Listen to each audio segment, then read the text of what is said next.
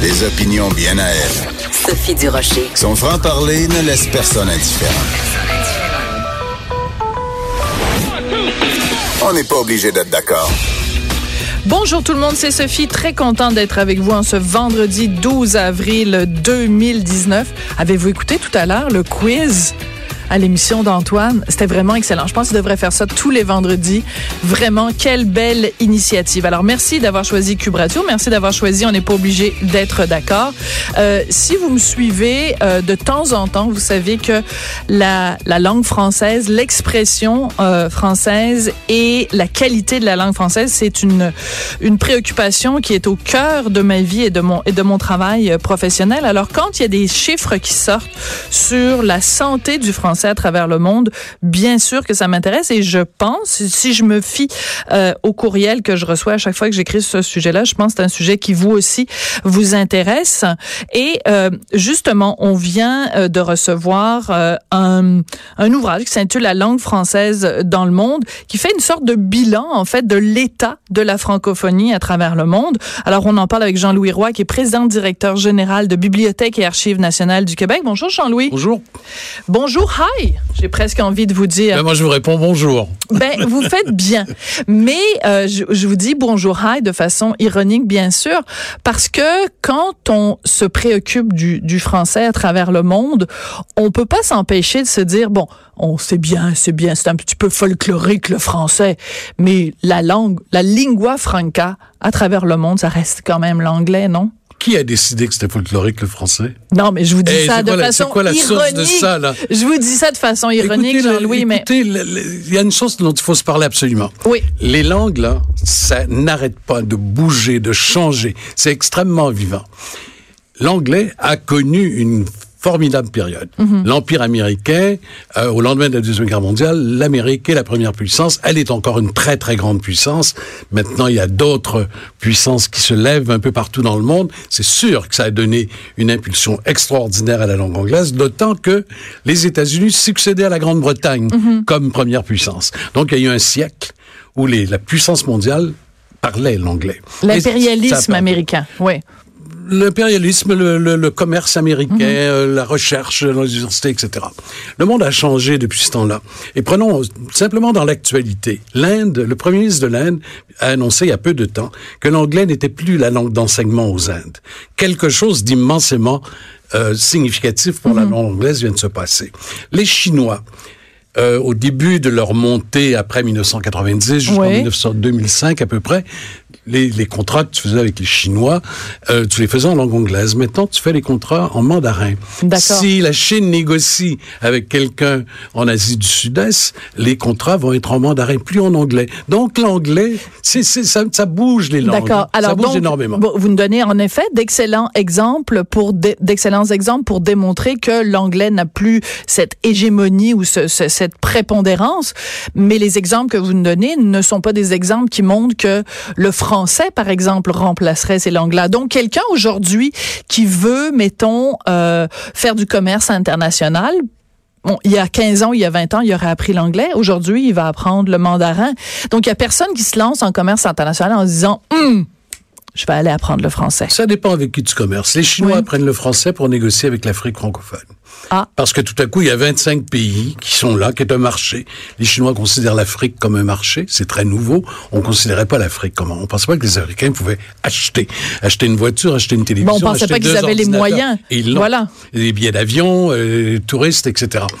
Il y a beaucoup de Chinois qui viennent en Afrique. La, la Chine et l'Afrique sont maintenant intimement soudées, qui viennent en Afrique francophone et qui apprennent le français. Ça dépend, etc. Il y a, je pense qu'on entre dans un temps où il n'y aura pas de langue hégémonique.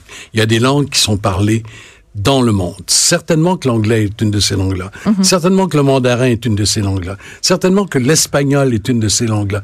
L'arabe et la langue française. Donc, de toute façon, un jeune aujourd'hui de toute façon, il faut pas qu'il se limite à une seule langue.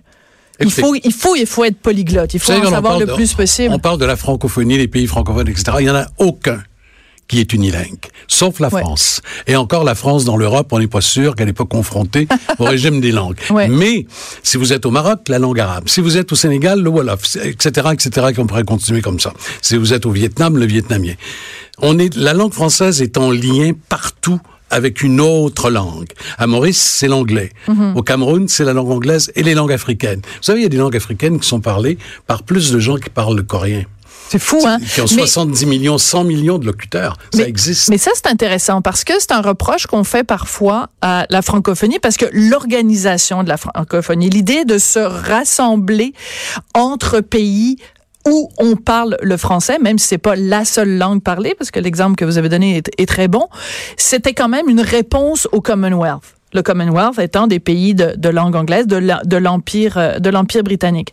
Mais il y a plein de gens aujourd'hui qui disent cette- ce rassemblement-là, il est basé sur pas grand-chose, parce que qu'est-ce que qu'est-ce que le Québec, par exemple, qu'est-ce que la France a en commun avec un pays en Afrique, si ce n'est qu'une partie, et parfois une infime partie de sa population parle français. Alors pourquoi on donnerait des millions de dollars à une organisation comme l'Organisation euh, internationale de la francophonie? Pourquoi on dépenserait tous ces sous alors que c'est des gens dans des bureaux payés très cher pour euh, euh, blablater en mangeant des petits fours et en levant le petit doigt, en écoutant euh, Michael Jean au piano? Ben, elle n'est plus là, bien sûr, mais je veux dire, il y a ce côté-là ringard d'une organisation non, vous comme la absolument francophonie. que vous venez de décliner une série Ben non, je sais. inacceptable. Mais, c'est pour ça que c'est drôle, Jean-Louis. C'est pas la francophonie. Arrêtez de jouer avec mon micro parce que sinon les auditeurs ils vont tous Écoute, partir en c'est pas la francophonie. Le monde qui parle espagnol est Oui. aussi rassemblé.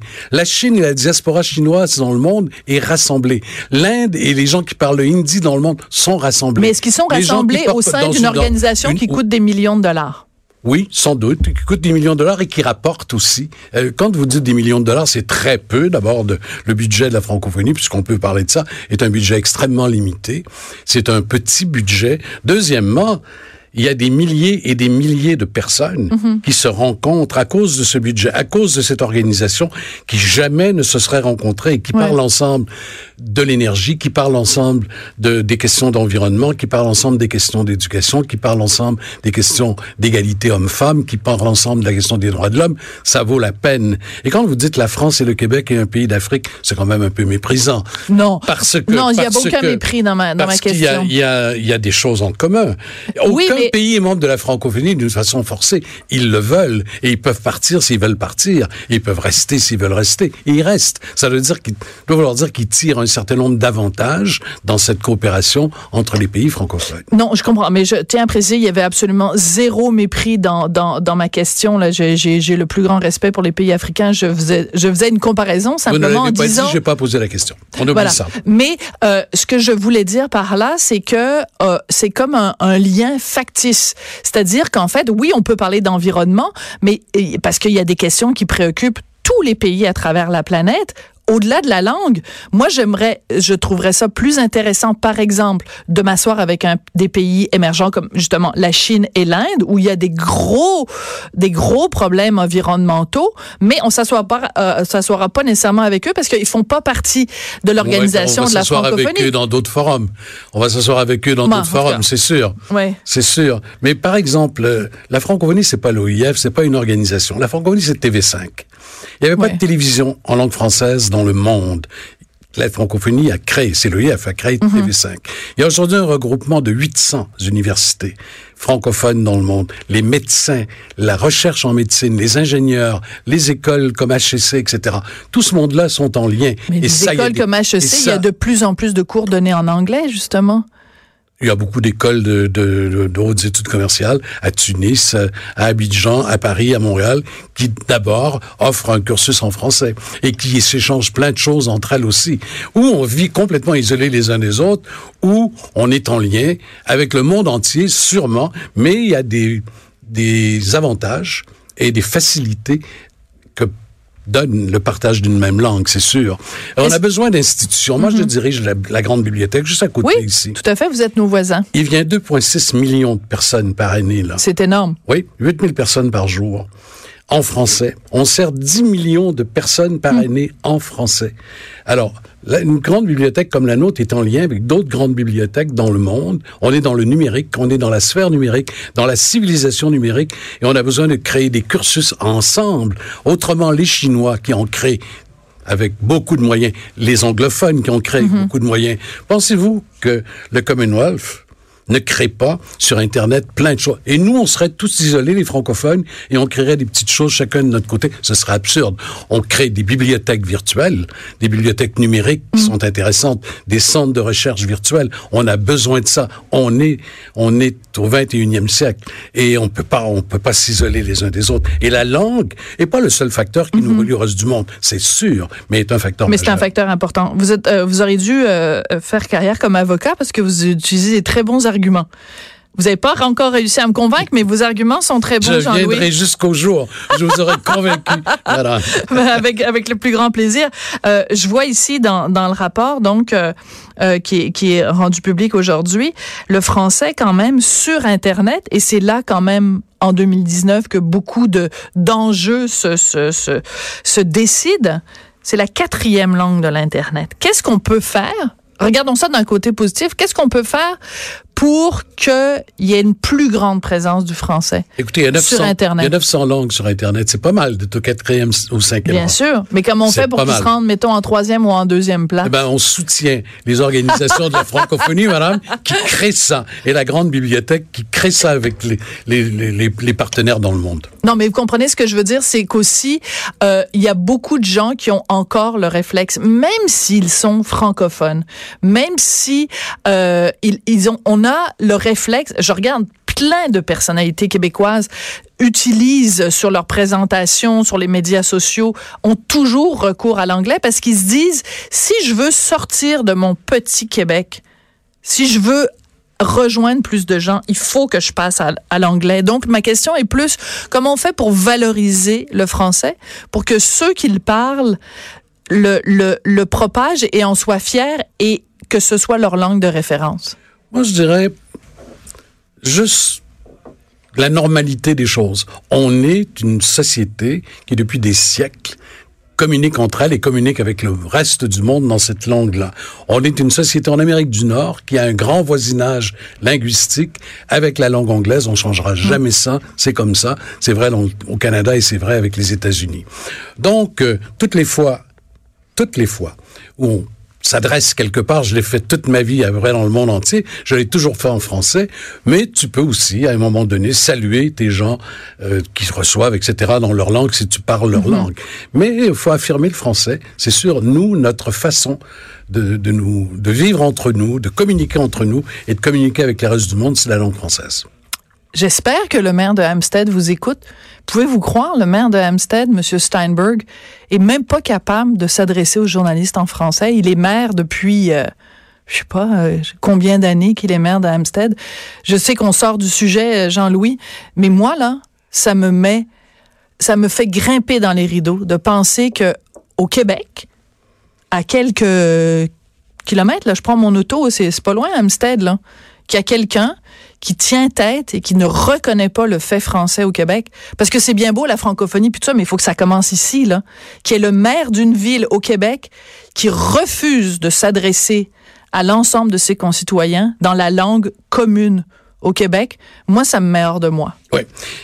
Moi, ce que je retiens de cet événement-là, c'est le fait qu'aujourd'hui, plus de 90% des citoyens qui vivent au Québec peuvent se parler entre eux en français, qu'ils soient de toutes les origines, mhm. évidemment les francophones, et aussi tous les autres. Et puis, tu as des exceptions malheureuses, des espèces de cas incroyables, c'en est un. Mm un cas incroyable. On dit, incroyable. Qu'est-ce que c'est que cette affaire? Tu as l'impression d'être d'avoir pigé quelque chose au 19e siècle, dans le 18e siècle, ça n'a rien à voir, un peu colonial ou je sais pas quoi, condamné par tout le monde, d'ailleurs, je vois pas beaucoup de monde qui, qui le soutiennent, mais la vérité, c'est que tous les deux, on a connu un Québec, on a vécu dans un Québec où il y avait peut-être 30 des gens qui ne pouvaient pas parler français. On a beaucoup évolué à cet égard. La loi 101 a joué une immense rôle à cet égard. Tout à fait.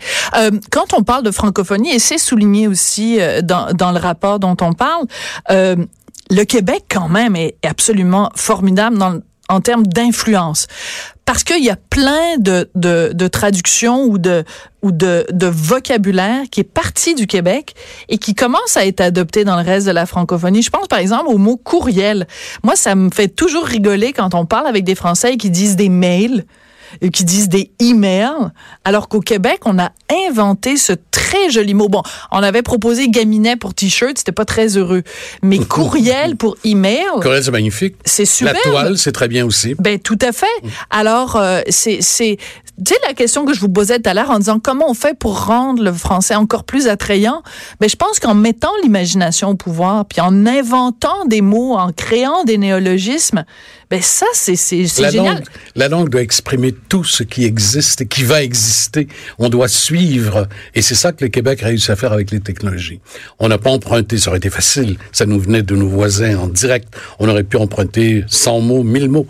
On a, on a travaillé, on a cherché les mhm. bons mots, on les a trouvés. Et très souvent, on a fait des trouvailles magnifiques.